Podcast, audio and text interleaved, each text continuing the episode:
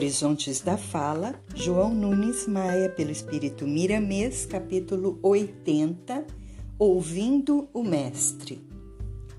Meus filhos, a paz seja com todos. Vamos abrir a nossa conversa nesta página com o provérbio 31, versículo 8. Abre a tua boca a favor do mundo, pelo direito de todos os que se acham desamparados.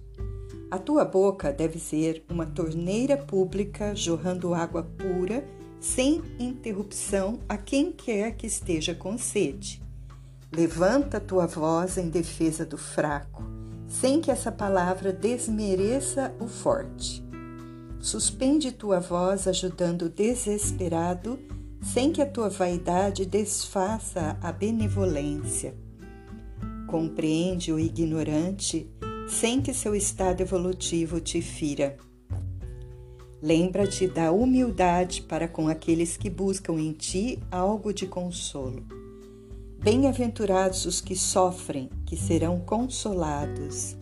Deves ter grande respeito por aqueles que suportam a dor moral e física. Com paciência, estende os teus braços para essa ordem de pessoas, pois são elas admiradas até pelos anjos. Convoca todas as tuas forças para cumprir os teus deveres perante Deus e os companheiros de jornada.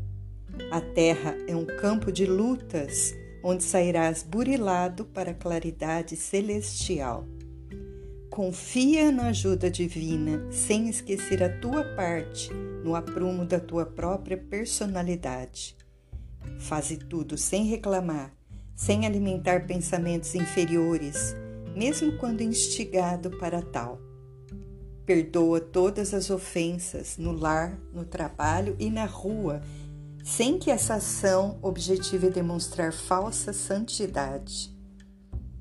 Empresta todas as tuas experiências para que o amor universal seja divulgado por todos os meios dignos de uma alma séria e honesta. Não faças aos outros aquilo que não pretendas que os outros te façam. Alivia sempre a tua consciência com a bondade esplendente em energia, de modo a não concordar com tudo nem agredir a ninguém. Confere em todos os minutos o que vais falar aos teus semelhantes e deixa os teus lábios trabalharem na suavidade do coração que ama. Propõe a ti mesmo nunca mais falar da vida alheia. Faz um pacto contigo no silêncio da tua consciência de somente construir, edificando bem em todas as suas modalidades. Ao invés da crítica mordaz aos defeitos dos outros, por que não lembrar as virtudes que por vezes são maiores? Qual o interesse em semear o mal? Conscientiza-se, meu caro filho, que colherás de conformidade com o plantio. Se queres saúde, não esqueças de tomar algum remédio, de trabalhar em favor da saúde dos outros.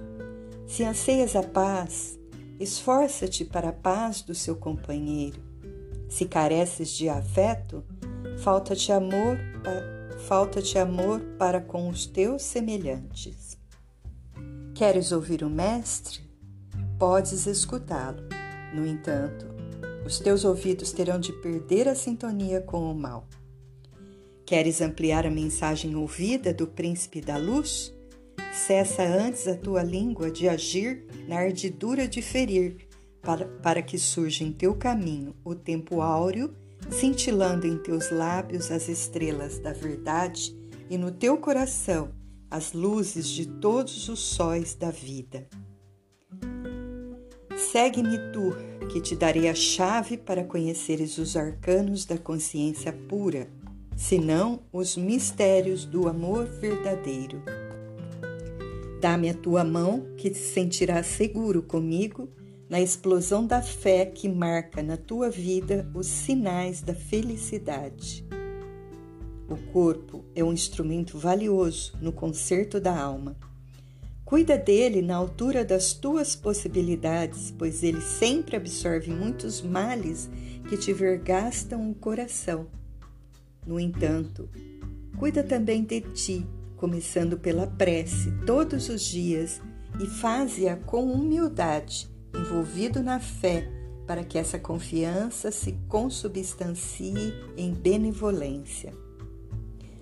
Há muito, meu filho, querias ouvir acerca da palavra pensada e falada e ouvimos o teu pedido insistente. Eis em tuas mãos este livro, Horizontes da Fala. Não é tão fácil como pensas compilar temas nos moldes que a consciência aprove na presença do Cristo. Mas o amor cobre as multidões de dificuldades e foi esse amor que nos motivou a escrever, mesmo sabendo que muitos, dentre os que pedem mais água da sabedoria, rejeitarão bebê-la nas primeiras investidas das trevas. Porém, se dentre todos um concretizar esse ideal no coração, nos sentiremos compensados.